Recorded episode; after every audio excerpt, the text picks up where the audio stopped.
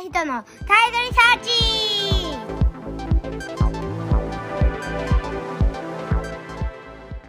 はい、えー皆さん、こんにちは。えー上平隆です。えー、態度リサーチシリーズの、えーボリューム6、えー本日のゲストは、えー金森正作さんにお越しいただきました。金森さん、こんにちは。こんにちは。えーと、金森さんは今、あのー北海道の十勝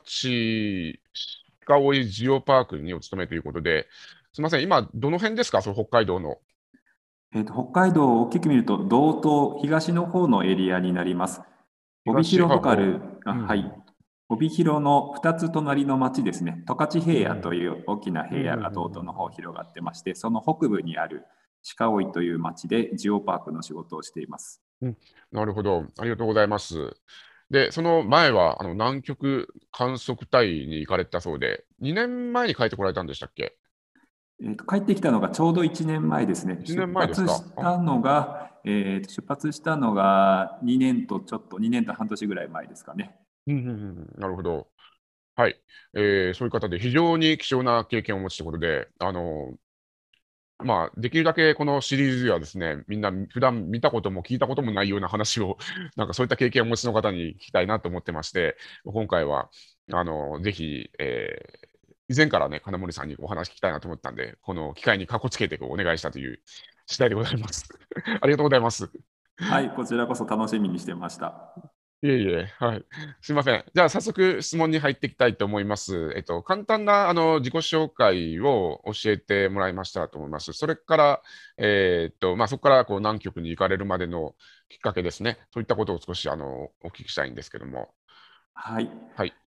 えっ、と、どこから話そうかな。あの、山登りが好きだったんですね。えーあもともと自己紹介が金森正作と言います。えーと北海道の札幌市出身です。であの、山登りが好きだったんですね。ううん。高校の時から山登りを始めて、で、大学に進学した時に雪山登山をしている部活動に入りまして、うんもうそこが大好きになってしまって、大学4年生の時に、えーと北アメリカのアラスカというところの氷河の山を1ヶ月ぐらい歩いて旅するという、まあ、さあの登山を経験しまして、もうこれで氷河のことをやりたい。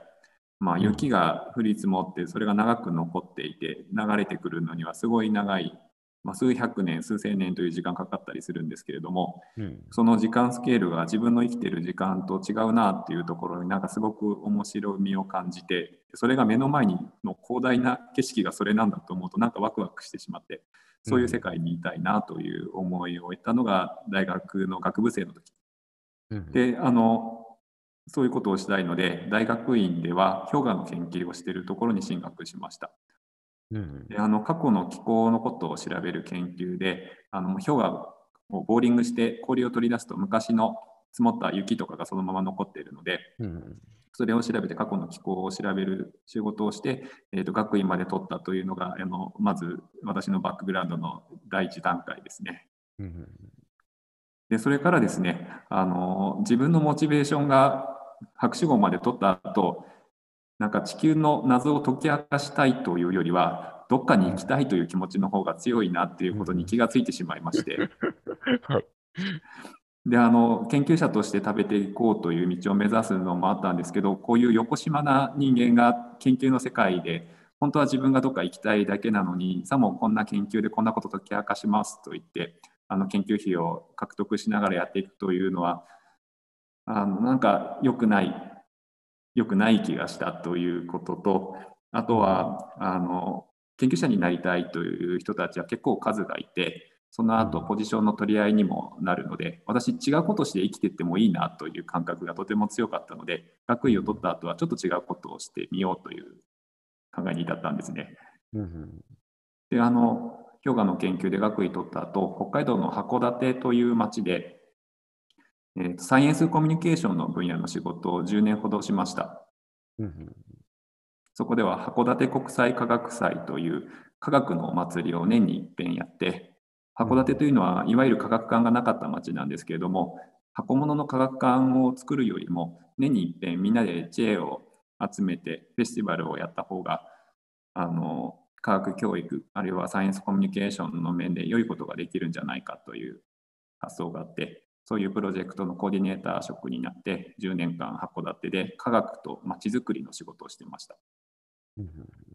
で10年勤めて、えー、と毎年大体あのイベントごとって決まってることも多いので仕事の半分ぐらいがルーチンワークになってきたなっていうことと自分以外の人間がこの函館に関わったらまた面白いことが起こるんじゃないか自分がそこに居座り続けるのも具合が良くないなということを思ってたんですね。うん、で、まあ、南極観測隊に行くって言ったらなんか昔からの夢を叶える風ですし私もともと氷河に行きたかった。嘘ではないんですね。南極に行きたかったっていうのが夢だったって言ったとしたら。であの函館が好きで函館のためにまちづくりに関わる仕事してますという態度でずっといてそれは本心からそう思ってたんですけれども、うん、でもよその仕事するって言ったらその本心に対して今まで言ってたの嘘だったのかってなんか自分で裏切るような感覚も持っちゃうなというなんかその矛盾したような気持ちを抱えていて、うん、それでも南極行くって言ったら自分も周りもなんか許せるんじゃないかって気になったんですね。なるほど。えそしてあの最近の南極観測隊、公募してる、公に人を募集している職も結構ありまして、そこで私の氷河で経験し研究してたというのがぴったりな職種がありまして、うん、これはいける可能性結構高いし、あと南極行ったらお金使わないから結構お金貯まるんですね。なるほど。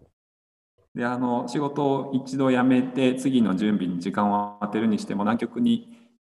行けばそこそこ貯金もできて次に向かった方向を考える面でもすごくいいなというのがあって、まあ、そんなこんなで南極に行こうとしました。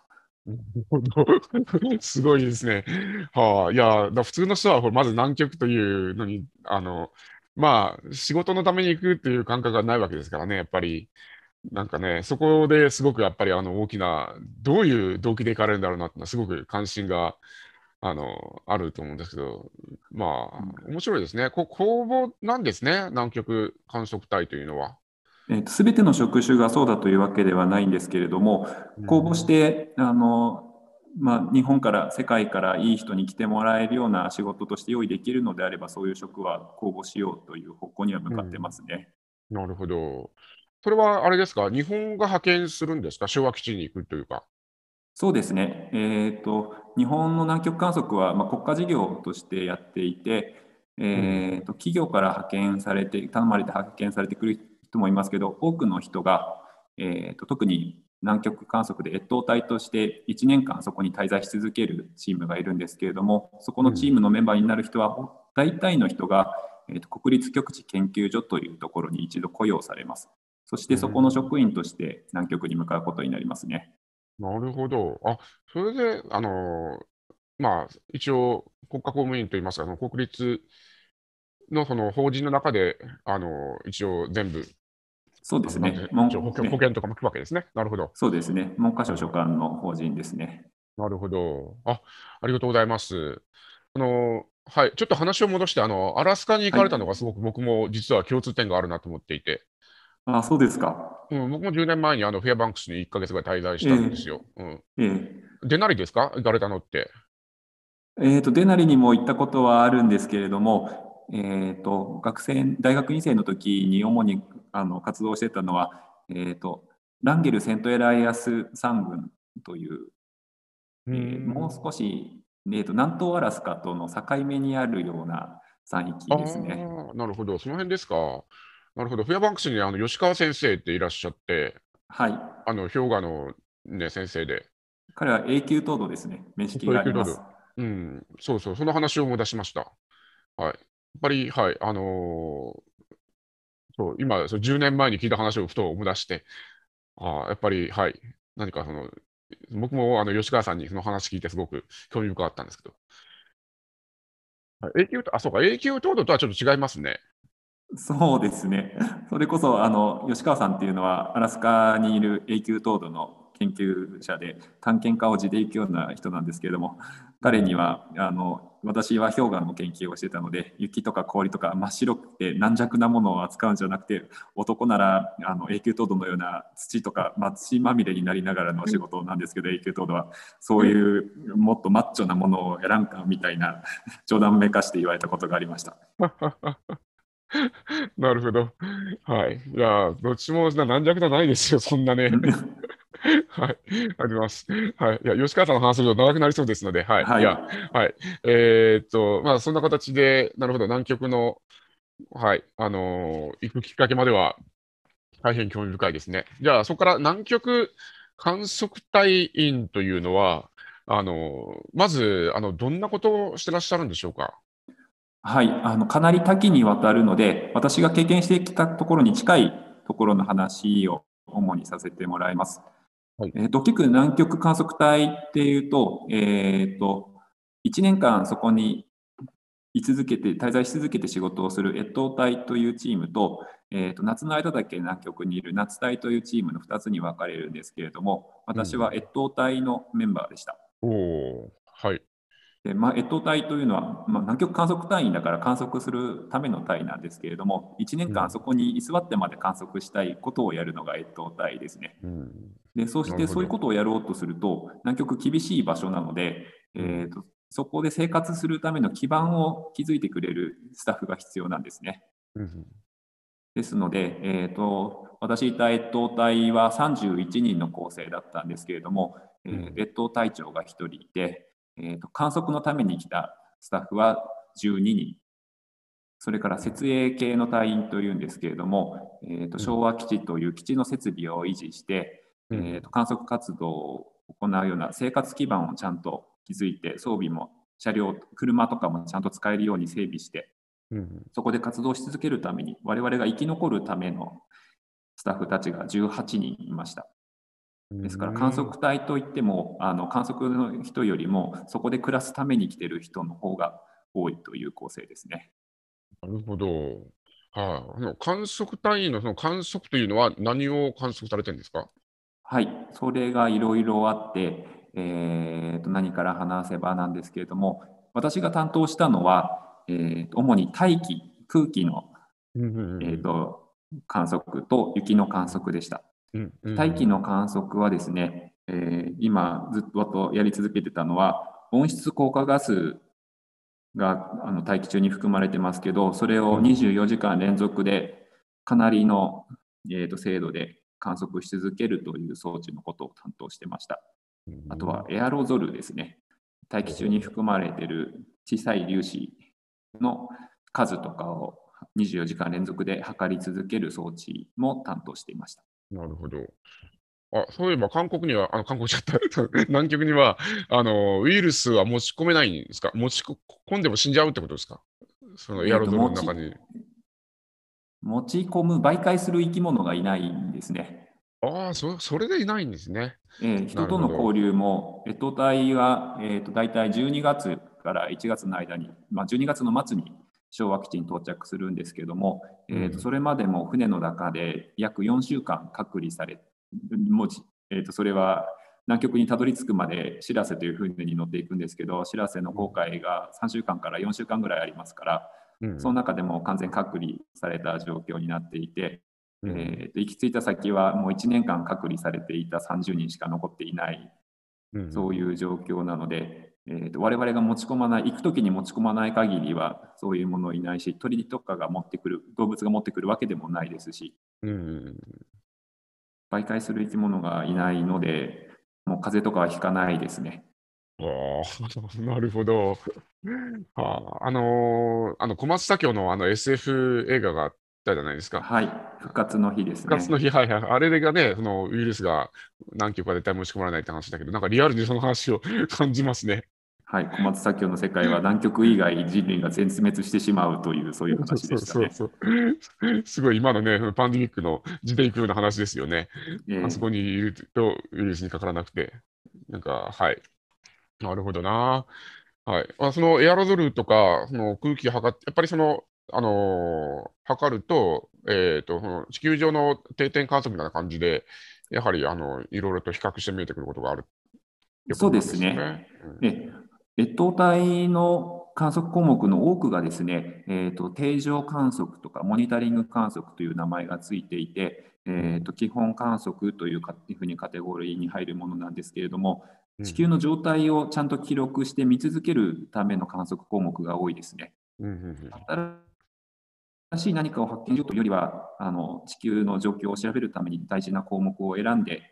えー、ずっと観測し続ける昭和基地という場所は、えーと、南極にあるというところで、まあ、南極自体が地理的に特殊な場所にあるのでそこで測ったら面白いという意味合いもありますし近くに他の観測地点がないので、えーと、地球上の観測地点の空白を埋めるという意味合いもあります。うんなるほど。南極で測った方がそのオゾンホールの影響とかもやっぱ分かりやすいんですよね、おそらく。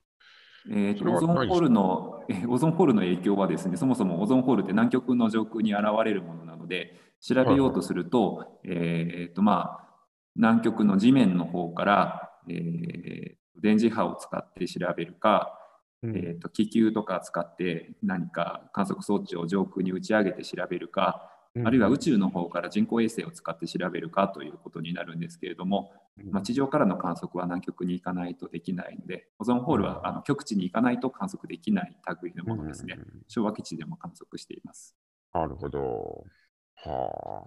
あ。あそれをじゃあ結構調べて、まあ、1年間、冬の間もずっと調べてらっしゃるということなんですね。そうですね。いろんな、いろんな形で。はい地道な作業ですね。決まりきったことをえーと、決まりきった手順でやり続けるというタイプの仕事が多いですね。うん、何か変わったデータが取れたっていうようなことってありました？急にやっぱり南極がなんか全部氷解いたのとか 何か、何かありました？行かれてる時に。えーと、私が直接担当したものの中ではそういったことはなかったんですけれども、あでも温室効果ガスはあの着々と二酸化炭素濃度は観測以来増え続けていて、もう単調増加ですね。観測以来ずっと増え続けてきて、また一番高い濃度を更新したというデータは見ました。なるほど。それも怖いですね。なんかそれリアルにそれを見てしまうというのも。あとはあの成層圏ってあの、えーと、飛行機が飛んでるところよりも高い上空のところで気温が直、あの突然上昇するというイベントが起こっていて、うん、えーとすごく大気の高いところを観測している、えー、メンバーは興奮していましたね。ああ、なるほど。なるほど。うん、でもなんか、その中でも、何かあの、例えば金森さんは、あの、サイエンスコミュニケーターとして、えー、まあ、働いてらっしゃったわけですよね、10年間ぐらい。そうですね。はい、だから、割と多分、なんかそこからいろいろ考えられると思うんですけど、多分ただ記録するだけじゃなくて、何か、あの、あの工夫したりとかできないもんなんですか？そのなんか単調にやるだけだと、やっぱりこう人間モチベーションがそんなに保てないじゃないですか。何か？そうですね、これはね、いろんなこととの戦いではありますね。担当者はね、自分一人しかいなくて、誰も見てないわけなんですよね。で、あの、まあ、連続観測のデータなんかは国内の研究代表者のとこにほぼリアルタイムでデータが飛んでいるので、何かおかしかったらちょっと装置調べてくれて指示が国内の装置を一番よく分かってる人から連絡が飛んでくるので、そこでコミュニケーションしながらやっていくんですけどこれはまずいなっていうやつは大気のサンプリングですね。あの大気のサンプリングって持って帰るまで持って帰って国内の施設で中身をちゃんと測ってみるまでちゃんと取れているかとかどんな値が出るかっていうのがわからないんですね。うん、で、まあ、指示書があってその通りにやっていくんですけどうん、その指示書通りにうまくできなかったらもう一回やんなきゃいけないんですね。はい、でうまくできなかったかもしれないけどこれどうしようっていう時があの、まあ、葛藤ですね。なるほど。はい。まあね、それもだから、あの、なんかいろんな手順で、ちょっとミスとかも防げそうな気もしますけどね。なんかそこはやっぱり、あの、コミュニケーションの壁があったりとかして、はい、うまく取れたら、なんかそういうね、ねなんか印が出るとか、なんか、はい。なるほどな。やっぱりいろいろ面白いですね。うん。あの、驚いたのは、その、南極も Wi-Fi つながるんですね。あ、南極、そうですね。インターネットを通じてます。うん。なんか時々 Facebook に投稿されてましたよね。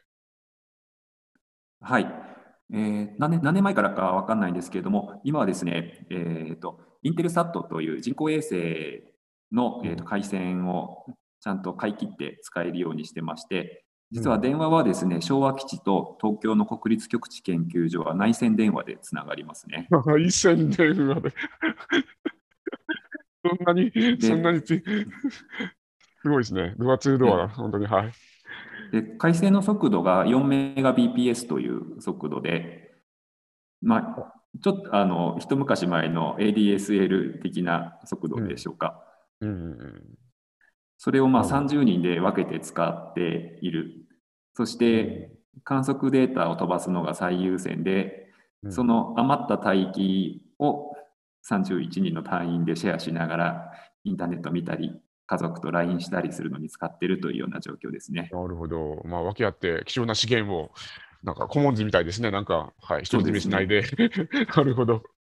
そうなると、YouTube は、はいユ YouTube は見れないですね。もうカクカあクしてしまって。ーそうですね。しかも、一人で、しそれでも一人しか見れないわけですもんね。そうですね。うんあのみんなで分け合ってますからね。なるほど。あ、じゃあ、あの、金森さんが投稿してくださった、あの、ほ南極の星空っていうのは、その貴重な、この回線を使って届けてくださったんですね。そうですね。ありがとうございます。あれは癒されました。ものすごい星空が。そうですね。南極もほとんど光がいがないので、一番近い大陸の町って、昭和基地は位置的にはアフリカ大陸が近いんですけども、大きな町は、えっ、と、南アフリカのケープタウンじゃないかと思うんですけども、はいそこまで4000キロは離れてますね。4000キロぐらいかな。で昭和基地自体もあのオーロラの観測とかしているので、ううんえーと明かりを外に出さないように10日間制が敷かれていて観測しているような夜が暗い時期は、あの電気つけている建物なんかは遮光のカーテンしてますし建物からの明かりほとんどないのでうんうんほとんど光がいのない全くないと言っていい星空が光り広がりますね。うんもう写真で見ただけでもう、絶句しましたからね。なんか、いや、あれは素晴らしいね。ぜひ、ぜひ見てみたいですね。うん。はい。ありがとうございます。疑似的にそれが見れただけでも、あの、あの心が洗われました。はい、はい。ありがとうございます。はい。じゃあ、そこでやっぱり、あの、本題といいますか、えーと、やはりですね、その、あの、金森さんが、その、お仕事を辞めてまで、まあ、この、人が近寄れない、人が住めないところまで、こう、近づこうとするという、こう、やはりけど、お僕もそういうロマンはある気がするんですよね。何かその、山登りとかもそうな気がしますけども、あの、辛いわけじゃないですか、非常非常に、あの、山を登るってことは。えうん、そういう極限を超えて、やっぱどんな、どんな体験があるんだろうなっていうのを、ちょっと、はい、その辺の、あの、葛藤と戦う、金森さんのお話を聞きたいなと思います。そこはですね、ちょっと南極の昭和基地の環境は、すごく人が暮らしていく上で恵まれている状況にあるので、えーとあんまりうまいくならないかもしれないんですけれども、私、あの雪山登山、冬山登山をしているので、北海道の冬山って、あのまあ寒くて、吹雪いたらあの死んでしまうような大変な場所で、えーうん。そういう場所に行っているのは、今の上平さんの問いに近い環境かなと思います。で、まあ、それは見返りがあるからで、えーっと、まあ、ものすごく美しい景色が広がっていて、それに感動したりは、そういう場所で自分がの生きている状況を維持できることに、あの生きている実感を感じるたりするとか、あるいは私、山にスキーを持ち込むのが好きなので、すごく楽しいスキーをできて、誰も滑らない、滑ってないような場所でスキーをできるですとか、うんうんうんまあ、そういう遊びは生きてることを実感できて、まあ、素晴らしいなというふうに思いながらやってます。で、あの、うん。まあ、その寒さとか厳しさがあるけど、その素晴らしい体験があるからっていうところと。特殊なスキルが必要になるので、これは自分にしかできない、自分にしかできないっていうか、ちょっと特殊な人たちにしかできないだろうっていうようなところで、ちょっとプライドくすがられるところもあるかもしれないですね。これは山屋だみたいな感覚のところ。なるほど。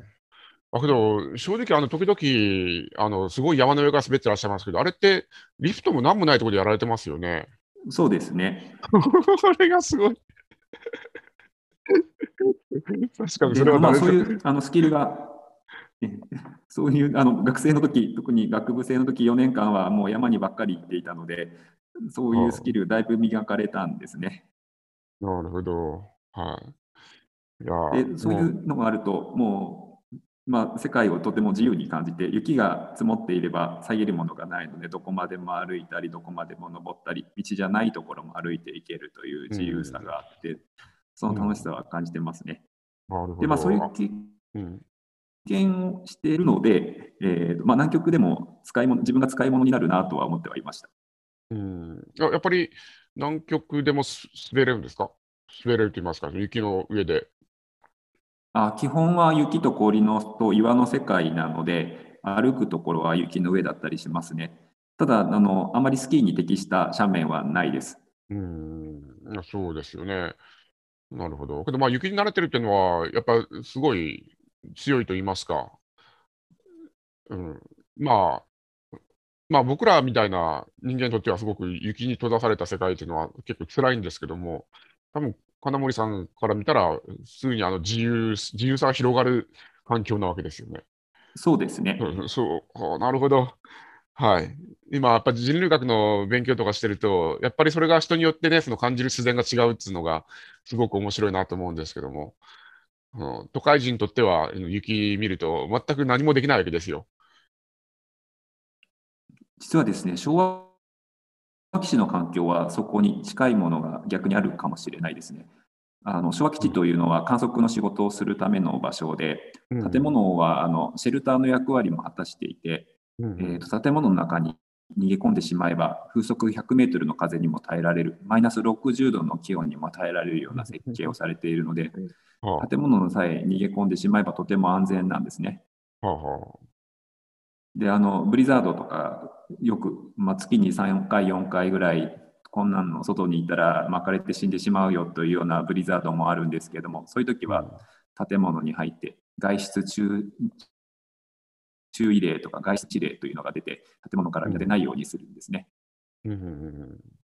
であのそれは結構安全サイドによっていてちょっと天気悪くなってきたらもう仕事するのやめて中にいるようにしようっていうふうにもうスイッチを見ないで入れてうん。もう隊長からそういう指示が飛んでそういうふうに今仕事をするので逆にあのなんというかそのルールには絶対従わなければいけないというのがありますね。うん自由に好きな時に出かけられるではなくてここで安全に仕事をしていくためにはもしかしたら自分だったらもうちょっといてもいいかもとかけ生地経験がある分思ってしまうようなことあるかもしれないんですけどそんな過程は許されないですし自分で自信過剰に思ってて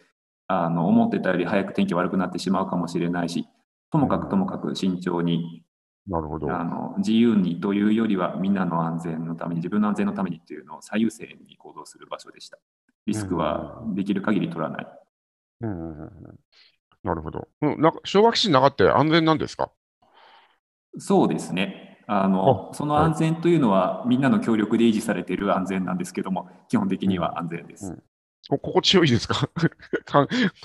心地よい空間なんだろうかな、見たことがないので。普通に、あのーゆっくりできるような環境ではあるんですね。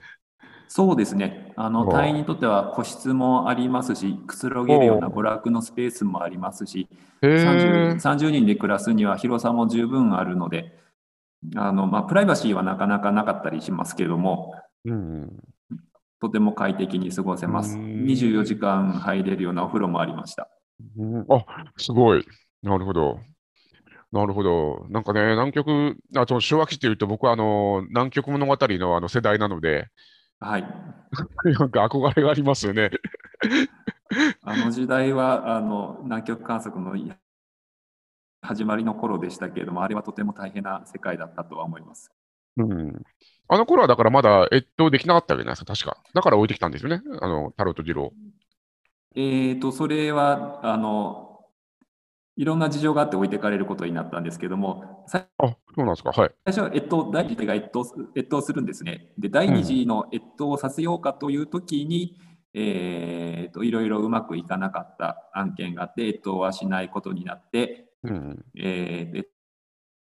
冬しないで人員を引き上げるんですけども、えーと、天気が悪くて、えー十分な輸送の回数を取れなくて、犬は置いていったまま回収もできなかったし、次の体を入れることもできなかった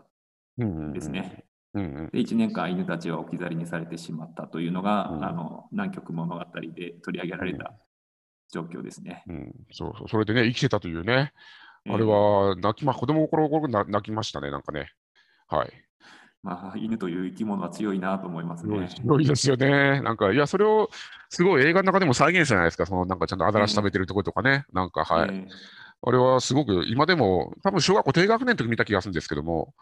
体育館かなんかで。はいうん。うん。わ私も南極行ってる時に見ましたけれども、ものすごくリアルに描かれていて、うん。あのまあ、ストーリーとしても感動的ですし、いい映画だなと思います。うんですね。なんか今でもだから船の科学館とか行って、あのそうやん見ると、なんかあの感動が蘇ってくるという。確かそうやでしたよね、あれって。そうですね。うん、はいは船は宗谷の時代でした。まあ、うん映画の話をちょっとしてしまうと、あれ、南極でもロケしているので、海のシーンなんかはリアルな本物ですし、い。はいあはの南極大陸の上のシーンは、極北カナダの北極圏でロケされてるんですけれども、これどこだろうって思うぐらい、あの南極のどこで撮ってるんだろうぐらいななるほどね。あ、そんくらい似てるってことなんですね。臨場。感があるというか、あの、操作が本物っぽいうん映像でしたね。うんなるほど。だから、うん、僕もそその経験があるから、なんかそう、なん昭和基地のなんか生活っていうのがちょっと憧れがというかね、なんかちょっと、ちょっとこう親近感が湧いてしまうんですよね、そこにね。はい。今はもう最新設備、最新でもないか、最新ではないんですけど、発電機があの絶えず動いていて、その発電機の排熱を利用した暖房のうん。仕組みもあって、基地の中はそんな暖かい格好をしてなくても、半袖でも過ごせるぐらいの暖かさが保たれています。で、逃げ込んだら安全。で、あの、ま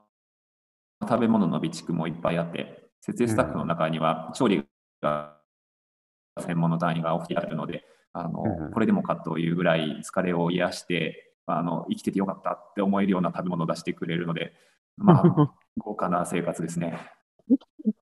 えつつまりそこにあのシェフがいるっていうことなんですか？そうですね。あの南極観測隊の設営の隊員には調理隊員が2人、大体毎年公募されています。はあ、それ素晴らしいですね。はい。そうなんですね。まあ、一流の調理のできる方がやってきて、すごい、えー羨ましい私。たちがお二人とも洋食が専門の方でしたけど、お一人はアジア系の多国籍料理をやってらっしゃる方で、カレーとかも美味しいですね。はあでもう一方はあのお菓子の技術も持っていて、美味しいあのケーキ焼いてくださったりとかして、それもまた素晴らしかったですね。いいですね。その南極らしい食べ物って何かあるんですか？地元でその南極で取れるものをなんか食べるってことは、ペンギン食べるとか、なんかあるんですか？ペンギンはですねあの、食べるためには絶対捕まえられないですね。そうですよね。はい。あ今もう環境保護、あと南極を科学的にいろいろ扱っていくための絶対のルールとして、人間は観測はするんですけれども、できるだけはい人間の影響を少なくするという根幹にあるので、うん。あの観測に必要がなければ必要以上に野生生物には近づきませんし、ペンギンを捕まえるときも、例えばあの体重測りたいとか、センサーつけたいとか、そういうことがあるかもしれませんけど、そういうときは、あの国内的には環境省にあの申請出して許可取ってやる。でそういうふうなちゃんとルールを持ってやってるんだということを世界国際的に示しながら観測を運営していくというのが基本ですね。なるほど。とということは、やっぱり全部持ち込みなんですね、食べ物は基本的に。そうですね。唯一はですね、魚はちょっとそこから外れていて、あのうん魚は釣れ釣って食べれるんですね。ただまあ観測隊の力を使ってやるので、あまり観測につながらないことはやらないんですけれども、うんえーとまあ、昭和基地の近くで深海魚を釣って、えーとライギョダマシという魚を釣ったんですけども、えーと2匹釣れまして、うん。い1匹はあの国内の研究者連絡取って、うんその研究用に1匹回したんですけど、うん。まあ、2匹取れたので、もう1匹は調理隊員に頼んで鍋にして美味しくいただきました。これがほとんど唯一の例でしたね。南極でなるほど。取っては食べたというか、持ち込みです。あ、なるほど。はあ、まあ、そういう随分貴重な経験ですね。南極ね、こんだけ制限されてる中で。はあ、面白いな。はい。いやーなんかそういうエピソード聞いてるだけですごくワクワクしてきますけれども、はい。あのーもうちょっと本題に、はい、あの、入っていきたいと思います。はいいや、今、先ほど自由さを感じるっていうの話はすごく僕は、あの、惹かれたんですけども、やはりそのスキルをつけるからこそ、その雪山とか特殊な中で培ってきたいろんなスキルを持つからこそ、そういう、あの、普通の人が、あの、生活できないような、生活じゃないな、まあ、あの、歩けないようない山の上とか、まあ、そういうところで逆に自由に動けるわけですよね。はい。うん。なるほど。なんかそういうためにやっぱスキルはあるよなっていうことで、まあ逆にそれが、あの、ご自分の、まあプライドっておっしゃってましたっけ？あの、なんか、なんええかそう言いました。プライドっていうふうに言いましたね。うん、うん。それもいいですね、なんかね。そういう、はい、なんかちょちょっと、あの、えーっと、なんでしょう。普通に、ほら、都市生活してると、なかなかそういうことっていうのを意識する機会はないですよ。あの、人よりも、あの、ものすごい高いところから滑って自由に動けるぜとかいうことは、ちょっといやらしいんですけどね。やっぱプライドに思ってしまう、あの自分は人よりこれができるからっていうのは、うん、なんか、まあ、宣伝するにはいやらしい要素なんですけど、実際はある、実際あると思いますね。うん俺は山屋だ。うんだからこれができるんだっていうう。んなるほど。やっぱり登山家っていうのも基本的にあの山を登り切ったということにやっぱりそのなんかそのプライドといいますか誇りを感じるんですよね。あ人によるでしょうけど、何かしらあると思いますね。うーん。なるほど。やっぱ山登りのあのモチベーションも同じなんですか？そのものすごい山を登って制覇したでっていう。ああ、どうでしょうね。私の場合はもうあまり頂上に行きたいという感じでもなくて、あうの、んなんかその自然の中に身を置いたら生きてるっていう感覚があるっていうのが嬉しいのと、うんここ、まあ、ここ歩けたらちょっとすごいよなという場所あるをなんか目標に持って、あうんの山の上とか登るとすごく景色がいい、あそこ行ったら景色が良さそうとか、うんあそこの尾根はすごくかっこいいとか、そういうのが目につくと、今度はあそこ歩いてみたいとか思うんですね。うんで、そういうところに行けたら、あそういうところに行きたいなと思って行って、うん行けたら、うわ、嬉しいな、幸せだなという感じにはなりますね。なるほど。ああ、それですよね。いや、あのま、まさに僕自身は今そこにすごく、あの、こう、しびれましたね、今のお話に。やっぱ生きてるという感覚が自然の中で湧いてくる。うん。その中でやっぱり湧いてくるんですよね。いや、多分都市生活はね、あんまりそれが生きているという実感が湧いてくるような感覚を与えてくれなくて。で、過度にはやっぱり都市っていうのは人間が作って住みやすくしてきたはずなのに、ええ不思議なことに生きているという実感はあまり与えてくれないですよね。うんうんその矛盾っていうのが僕はすごい面白いな。だからデザインってそこに加担してる気がしていて、デザインってやっぱりこうええ心地よい場を作るために、まあ作るわけじゃないですか。そまあ、そわのざわざそうですね、うん私わざわざ不便なとこ行ってますからね。だけどそっちの方逆説的に生きてるという感覚を感じれるという、なんかその面白いじゃないですか、そこは。そうですね。うん。多分僕もそう思うと思うんですよね。まあ、時々あのお裾分けしてくださってる写真とか見るだけでも、やっぱり、あの、ちょっと写真で見るだけで僕らですら、何かワクワクするようなビジュアルを、こう、常にこう、あの、なんまたの ずっと乗り越えながら生きてきてらっしゃいますよね。まあ、写真はいいとこしか出さないですからね。吹雪いてて真っ白けなところとか、汚い景色みたいなのとかは出さないので、いいとこ取りはされてると思いますね。うん、なるほどな。はい。いや、まあ、それで、まあ、ちょっと編集されてるところで、まあね、あの、ちょっと、えっと、この苦しいところは見てないのかもしれませんけども、うん、ちょっと、ほら、今、あの、だんだんこう時代がこう閉塞感を感じる中で、あのみんなあの experience ってことはすごく考えてると思うんですよ。だ本当に逆説的にそのそういうサバイバル的な中の方が 生きてる実感を感じられるというのは僕はすごいあるなと思っていてですね。あのやっぱりそのなんだかんだでこう都市生活っていうあの安定した中で予定調和的に進むっていうのに人間のあの奥にある何かがあの反応しないんだろうなという感じはしちゃうんですよね。そうですね。うんそこはあの共感はします。うん、なので、はい、あのそこが、うん、どう、そうやっぱりあのこのポッドキャスト自体もあのアティテュードっていうことで、いかにして僕らはあのその世界の中に、この世界対峙するかという、向き合うかっていうことなんですけども、ええうん、やっぱその問題にあのから逃げるわけにいかなくなってくるんですよ。うん、うんね何に僕らは満足を感じるんだろうなということでね。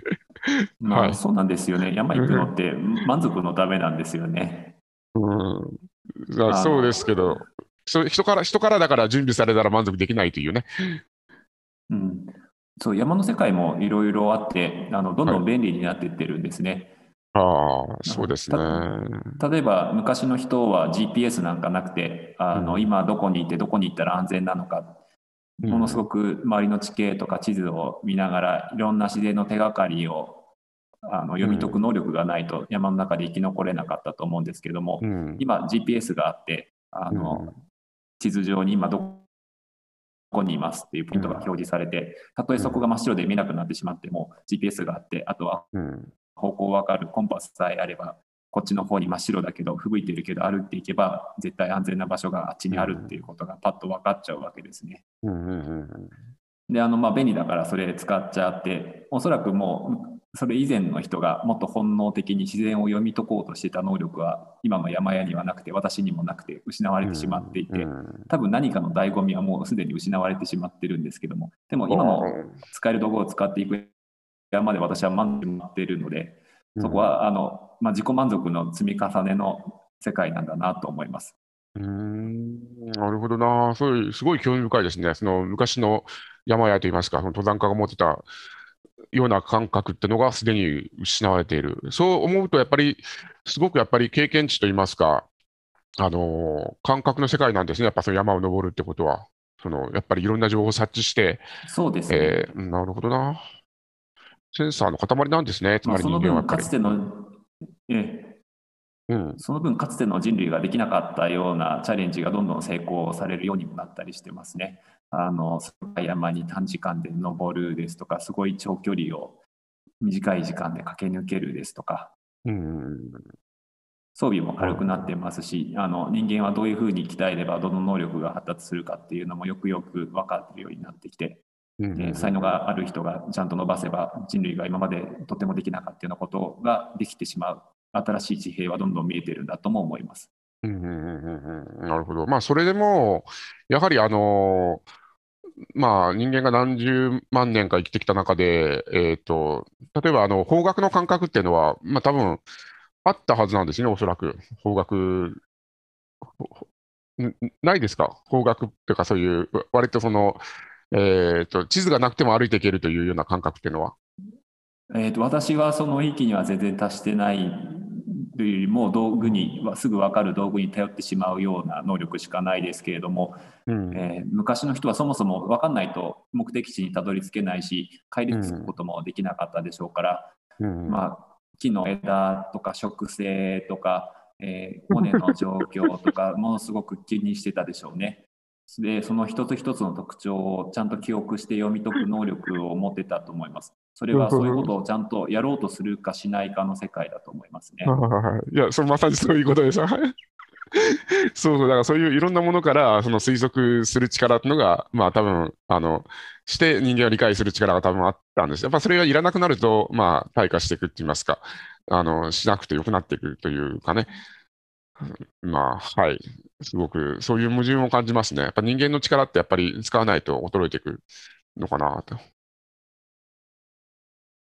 だから私があの生きてる感じがするっていうのもあの昔の人が感じてた感覚とはあの行き着くところは同じかもしれないけど何をやったら生きてる感じがするかっていう要素はだいぶ違ってるかもしれないですね。うん、違ってるかもしれませんね。ただまあその中で起こってることとしてはやっぱりそのちゃんと体を使ってちゃんと体自身がそのちゃんと一つのシステムとして動いてあのなんかその山を登ったとか、ちゃんとこのダウンヒルを降りた降りれたとかね、そういうようなことが、やっぱりあの達成されたからこそ、そういう喜びが湧いてくるんでしょうし。あそれはそうだ、うん、それはそうだと思いますね。うん、うん、なるほど。うん、はい。まあ、はい。あの、それがね、あの、その辺の山を自力で登るのと、システムの力借りて、まあ、あの富士山登るのとや、やっぱり、まあ、あの僕らの中で起こっていることは、やっぱりこの喜びといいますかね、その生き生きてたというのが、まあ、それがまあ、なんでしょう。実存実存的には それで正解なんだと思います。そうですね、はい、もう自分にとっての意味しかない世界ですね。そうですね。はい。はい。じゃあ、はい、あの、そこでですね、ちょっと話を進めまして、あのーはい、今、その、人間、やっぱり自然の中で生きてきたと思うんですけども、こう、すごく、逆にこの世界を閉じ込めて、えー、っと、なんか自分たちこう、囲い込むような形で、あの、世界を作っちゃうところがありますよね。あの、いろんなミュージアムとかは。そうなってると思うんですけど、ジオパーク、今、あの金森さんがお勤めるジオパークは、やっぱそれが反転した形になってるのがすごく興味深いなと思っていて、はい、やはり建物の中に閉じ込めるんじゃなくて、逆にあのビジターセンターからその自然にあの広がっていくといいますか、まあ、そういったようなしつらいになってません？そうですね、それはその通りだと思います。うんうん、すごいですねそう。そういうのは、もう、なんでしょう。最初からあったんですか？それ、それなんかそういうようなミュージアム構想というのは。あジオパークというあの仕組み自体があの、まあ、うまいことをやってるなというものですね。ジオパークのことを少しお話ししますと、うん、今はあのユネスコのプログラムにもなっているもので、えーとまあ、あるその地域の、えーと、地質とか地形に関わる自然遺産をベースにしながらあの、地域づくりをしなさいというそういうプログラムなんですね。というのはあの、えーと、地質とか地形とかはなんか見る人が見るとおすごいなとか綺麗だなとかここには地球のこんな営みの証拠が残ってるとかすごく大事だと思うんですけどもいかんせんもうマニアックなんですね。でそういったものをあのちゃんと守っていこうとするためにはそれをツーリズムに使って人が見て喜ぶような仕組みにして、えー、ある程度お金も回るようにしないとそれを守ろうということすらままならない。ちゃんと使って、えーと、そこでお金が回るようにして保全もするようにして、うんうん、えー、そういうことをちゃんとやっていくような地域を作るためには教育もしていかなければいけない。うんうん、であのまあ、教育もして保全してツーリズムを発展させてということを基軸に、えーと、街の運営をしていきましょうというのがジオパークプログラムですね。ああ、素晴らしい。はい、もう今すぐ行きたいですね、ここもね。なんか魅力的でホームページもすごいよくできてますよ。ああ、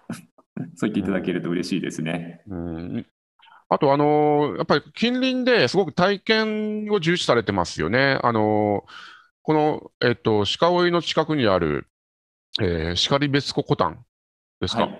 とか、はい。いやもうこの写真見ただけでもう、多分誰もが来たくなるっすよ、この。氷に閉ざされた中にあるバーとか。鹿追いの場合はですね、あの、うん、全国に今43地域あのジオパークの認定地域あるはずですけれども、はい、あのちょっと特殊で、えーと、はい、ジオパークの活動を始める前からあのジオパークが目指すようなツーリズムがだいぶ発展していた地域だったんですね。うんうん、あの今上平さんおっしゃったのは然別湖コタンという催しで、うん、鹿追町内の然別湖は冬に全面結氷をして、うん、えー、と12月から1月まで、えー、と大体、えー、と4ヶ月ぐらい凍りっぱなしの湖があります。でその上に、うん、えー、と湖から切り出した氷とあと湖の上に積もった雪を使ってえーと、建物を湖の上に作ってその中で展示をしたりですとか、えーと、露天風呂の温泉やってみたりですとか、うん、コンサートホール作ってみたりですとかしてその行きの建物の、えー、と村の中でいろいろイベントをやりながら楽しんでいこうというのがしかり別ココタンという催しですね。今年で40周年続いてます。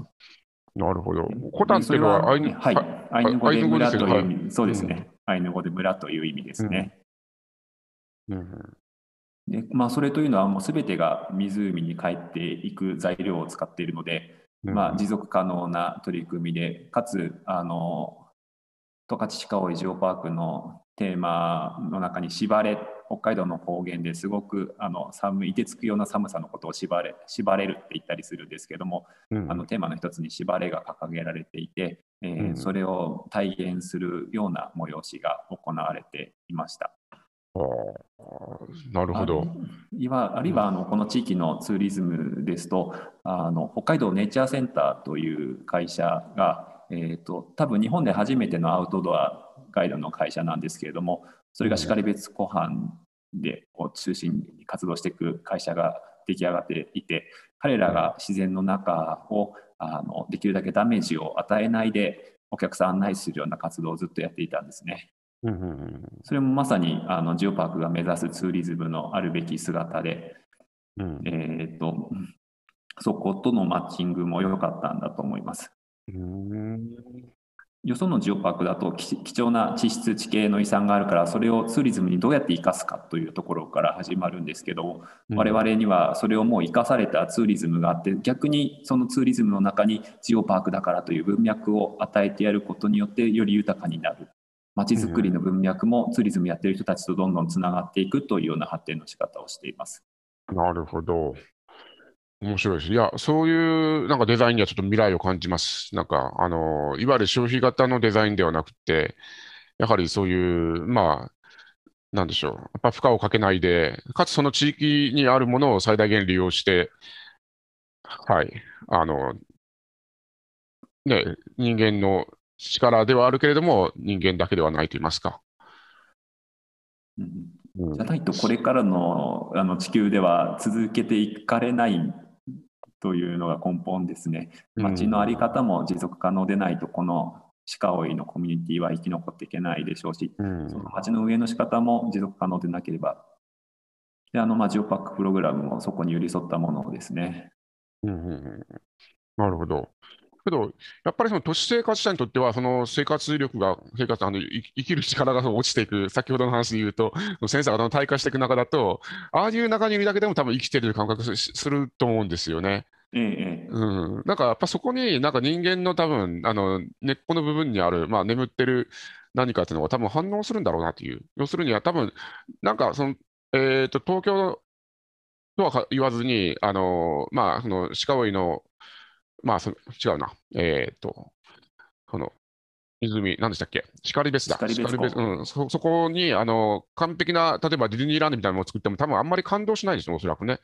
ああ、まあ、何無駄なこと、そこに作るもんじゃないだろうとは強く思いますね。そうそうそうだからやっぱりその、そこの地域でしか成り立たないようなことってのを、やっぱりあの味わえるからこそ、なんか生きてるっていうのが、だからそこにやっぱり僕らはや感動を感じますし、うん、そうですね、まあ、地球の、うん、地球の現象を体感できているような気持ちになれるんでしょうね。うんそうそうそうでそこに多分生きてるって感じが多分湧いてくるんですね、多分。いやだから多分そこでつながってんだな、なんかそこがちょっと、はい、あの見えてきた感じはします。大変興味深いです。はい。ありがとうございます。あの、はい、あの、ぜひ行きたいんですけども、そこで、えっ、ー、と、金森さんがどんなことを伝えてらっしゃいますか？あの、訪問者の方々に。まあ、よく常々、はい、あの、解説されてると思うんですけれども。あ実はですね、あの、あんまり出しゃばらないように解説しようとしています。お客さんはあのたまたま来たビジターセンターで、えー、情報を得ようとして来てらっしゃって、何かあの私の話を聞きたいからというモチベーションで来てくださってるわけではないので、あのどんなことに興味があるのかなというのをあの小さな会話の中で引き出しながらそこに寄り添ったあのなんかジオあの鹿追のジオパークならではのストーリーを伝えてあで、まあ、その先よりジオパーク楽しんでいただければという思いがあって何話できるかなというのを探りながらのコミュニケーションしてますね。うんあのその後例えばビジターセンター訪ねられた後然別湖方面向かうと思うんですけどそこで見た景色とか、そこでの後歩いた森の中の楽しみが増すような何かお伝えできればなといううん気持ちでお話はしますね。なるほど。ではあの、えー、と体験された中で他に他の季節でできるような魅力とか伝えてまた鹿追いに行きたいと思ってもらえるようなことを心がけてもいます。うんうんうんうんなるほど。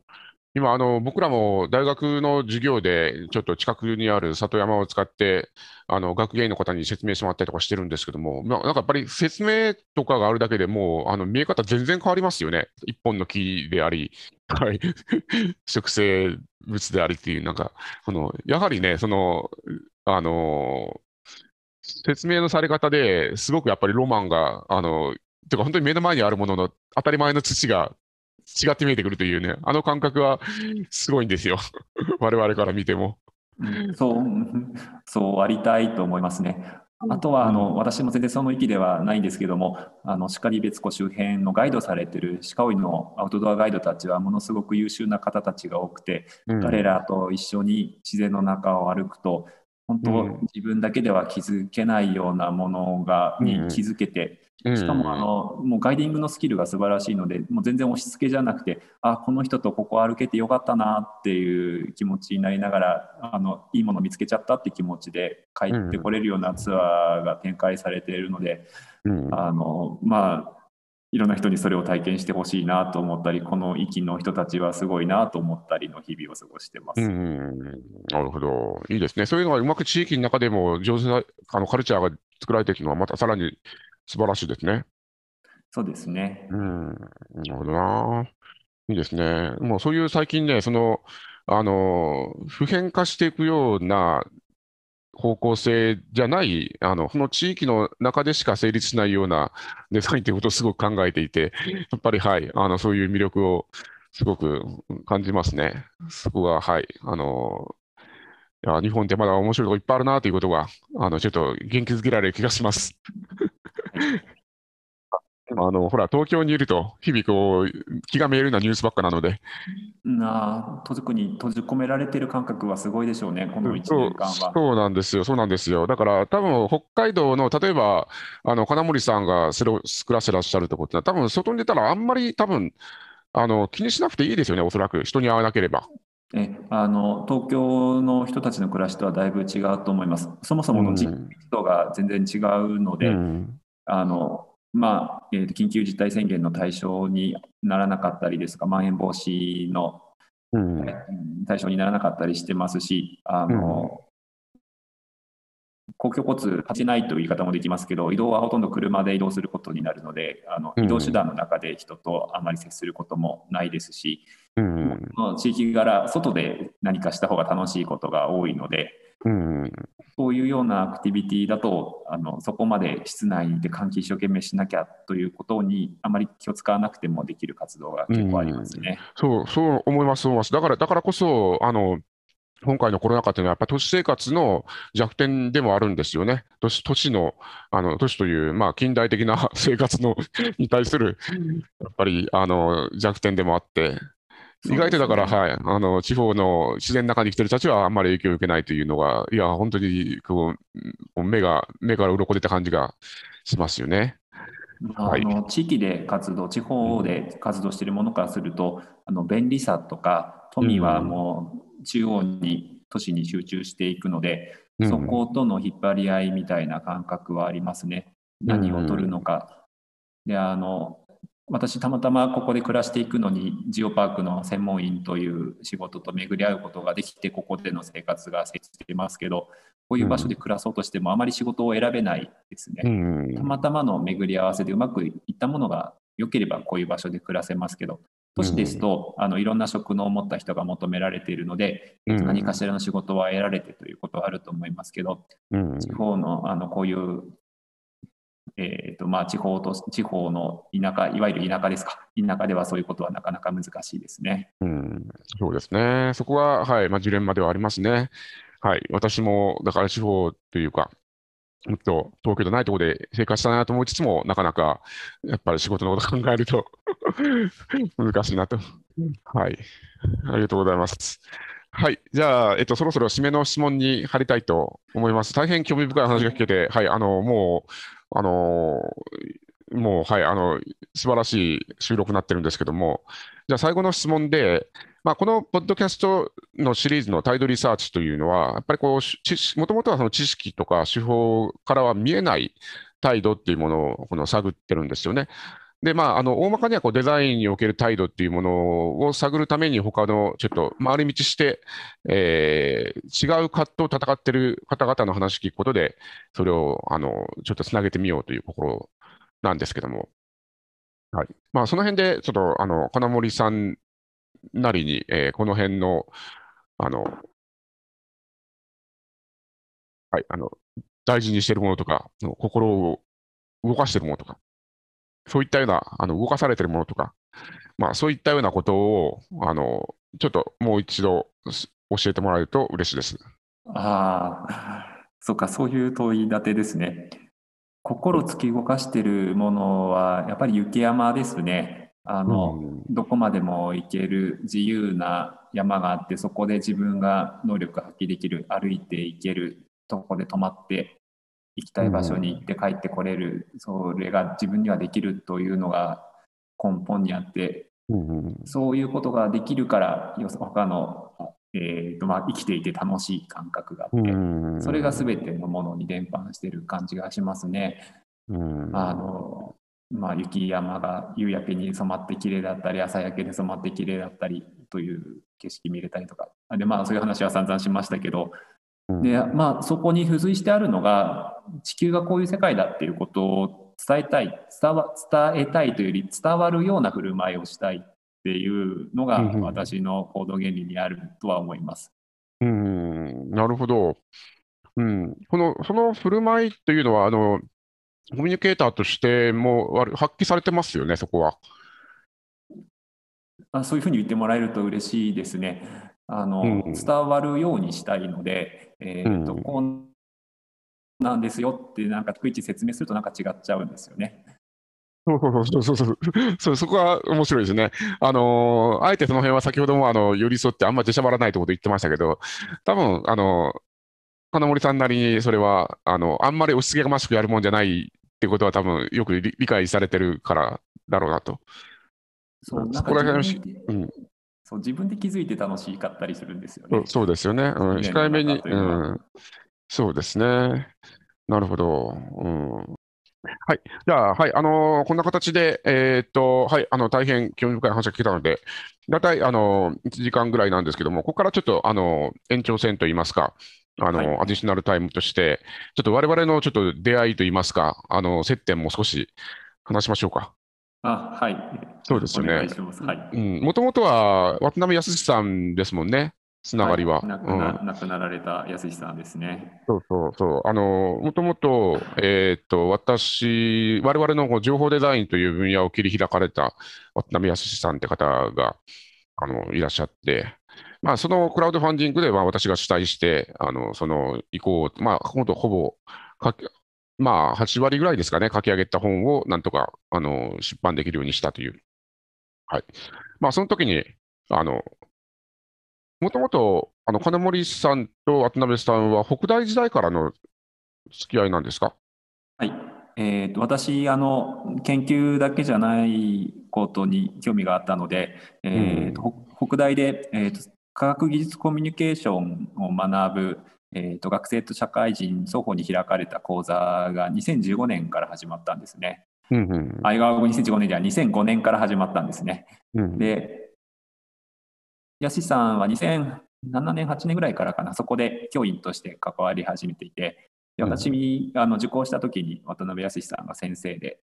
そこから付き合いが始まった状態でしたね。で渡辺さん、実は函館出身でして、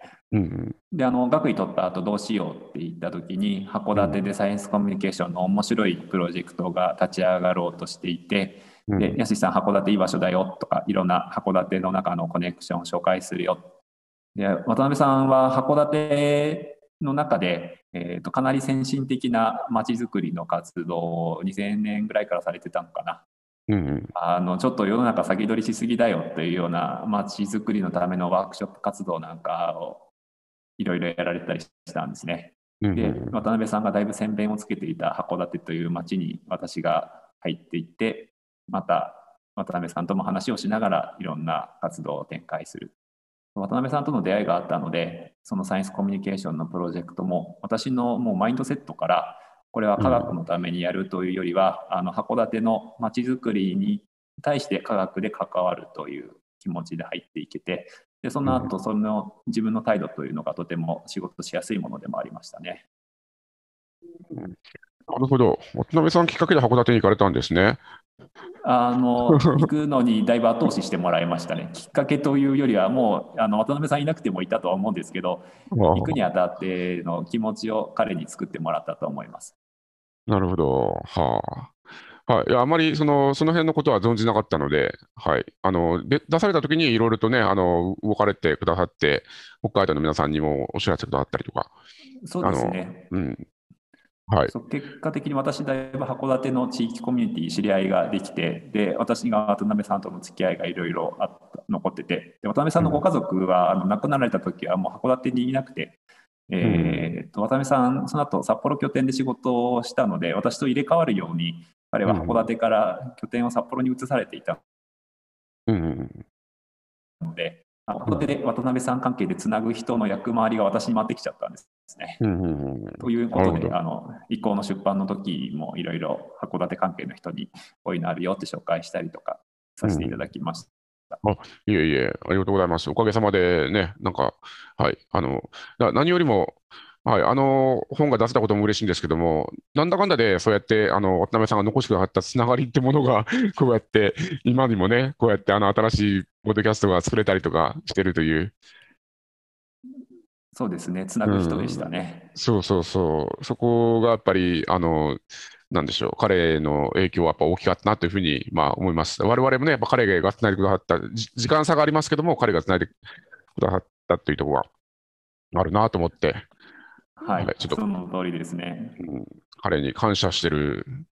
今、そう、ふと彼に感謝しなきゃなってことをちょっと強く思った次第です。はい。はい。まあ、そういうわけでね、彼が亡くなられ、2013年ぐらいでしたっけ？はい、2013うん年のそんくらい6月でしたね。?5 月15とかでしたよね。はい。えうん。なるほどな。あの、僕は、た多分その6月のね、5日だったかな？横浜でトークショーがあった時に、最後に彼と飲んだんですよね。えええ館内でやられたあ、それ、それ、それです。はいはい。うん。その時に、あの、はい、本が出て、今、こんくらいなんだよって話をして、楽しみにしてますっていうのを聞いた直後に亡くなられたということで、もう人一倍それは、あの、僕が何とかしなきゃっていう気持ちもすごいあったんですけども、そこは。うんはい。まあ、あの、もう一個ですね、今のこのポッドキャストもつながるんですけども、なんで僕はあの本をあんなにあの出したかったかというと、やっぱりあの、今のデザインというのが、基本的にこのビジネスの製品開発とかサービスとか、いろんなところでこうビジネスのために、まあ、あのデザインをするような知見っていうのはものすごいたくさん出てるんですよ。はい、それは結構企業の皆さんが必要としてるから、そういうのが整備されていくのは当たり前なんですけども、はい。意外とそういうコミュニケーションとか、人と自分をどんなふうにつないでいくのかとかいう、そういう、まさにあの自分たちごとというね、彼がテーマにしたようなことっていうような、ちょっとあの哲学的といいますか、あの思想的な部分ということは、ほとんどあのないんですよね、そういうこと、言説が。だから、あのデザインというのは、まあ、あの世間一般ではもう本当その、えーなんでしょう、そのビジネスにとかに役立つようなものがそもそものデザインなんだというような言説がありますけども、まあ、僕はちょっと違うと思っていて、まあ、そういうようなことをなるべく言葉にしていく、まあ、教育現場にいる身としては、やっぱり言葉にしていく必要があるなと思っていて、その数少ないあの成果の一つだったんですね、やっぱりあのあのいろんなアウトプットがある中で。そうですね。うん。私も、あの函館での仕事はデザままさにデザインの仕事で、えー、とサイエンスコミュニケーションをまちづくりにどう生かしていくのかそのための具体的なサイエンスフェスティバル函館国際科学祭というお祭りを立ち上げたんですけどそれをまちづくりの中でどういうふうにデザインするのかあるいは函館国際科学祭という仕組み自体をどうデザインしてしていくのか、うん。まあ、それはあのグラフィックデザインのところだけじゃなくてあのイベントの起こり方とか誰がどういうふうに関与するのかという作り方とか、そういうところも含めてのデザインでうん。ですけれどもまさにデザイン力力のデザインをしてたと思っています。そして今、この鹿追のジオパークの仕事も、あのジオパークをどうやったら地域で持続可能な仕組みでやっていけるかというデザインの力が問われていると思いますね。うん。でまあ、その多くのデザインをしなければいけない要素というのは、あのここに関わる人たちがあの面白がって関われるような仕組みにしなければいけないというところがデザインの根幹なんですけれども、そうどうやったらあの面白がれるかな、楽しくみんなでやっていけるかな、あるいは関わってくれる人の能力を発揮できて、それで関わってよかったと思ってもらえるかな、そういうつなげ方をとても考えながら仕事をしています。それはまさにデザインの世界の仕事だとね。そうあんまりこう世間一般で言われてるデザインとは少し違うと思いますけれども、まあ今はねいま、だにそうですね。うん、だだから色や形のデザインからさらにあの、えーっとまあ、サービスとかななんだかんだかんだでやっぱこうビジネスにつながっていくようなところがやっぱりあの言説が強いですよね。もちろんそれは大事なことなんですけれどもそうじゃないところにもやっぱりあのもっと活動なりあのそういうことをしていく必要があってあんまりそれがあ言われないというのが多分問題です。やってないわけないんですけどもそれをちゃんと言う人がいないというか。はい。まあ、そういう意味では、はい、非常に、うん、そうか、自分はなんかもうそういうデザインはまちづくりもデザインだという気持ちに変わってしまって、そういうふうにやってるつもりになってしまってるので、うん。なんか言ってる人がいないというより自分でやってるよという、そういう感覚でいたので、ちょっと今の上平さんのいないっていうあの感覚が、でもやってる人はやってるんじゃないかなというふうにうんまあ、そうなんですねあ。見えてる世界の違いかもしれません。今、東京にいるとどうしても、やっぱりすべてがこうあのビジネスの中で動いてますから。はい、だから、ちょっとあの、えーまあ、金森さんの周りではそういうやっぱ豊かな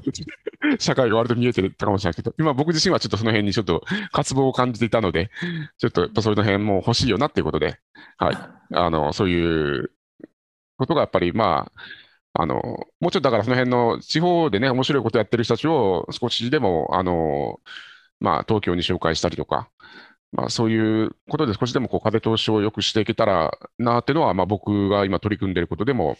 あるかなと思いますね。はい。なんかはいそのうん東京の人があの逆にいろんな地方に出てくる仕掛けができていくといいんだろうなとは思いますね。うん、そうですね。今、結構それをみんな求めてると思いますよ。もうさすがにもうみんな閉じ込められるの飽きてきて、だんだんあのテレワークとかでね、あの場所に縛られなくて働けるようになってきましたから、えはい。まあそういうような動きはちょっと今、水面下でみんな薄々と感じてるんじゃないかなと思いますよね。はい。はい。ですので、はい、あのそういう非常に、まだこの音声だけで多分魅力が多分すごく違ったと思いますので、まあ、このポッドキャストもね、えーちょっとその地方のいろんな自然を見直すような一つのきっかけになればいいなと思います。はい。じゃあ、はい。あのぜひコロナが明けたら、あの遊びに行きたいと思いますので、本当にどうぞよろしくお願いします。はい。はい。じゃあ、えー本日は、えーどうもありがとうございました。本日のゲストは、えー金森翔作さんでした。ありがとうございます。ありがとうございました。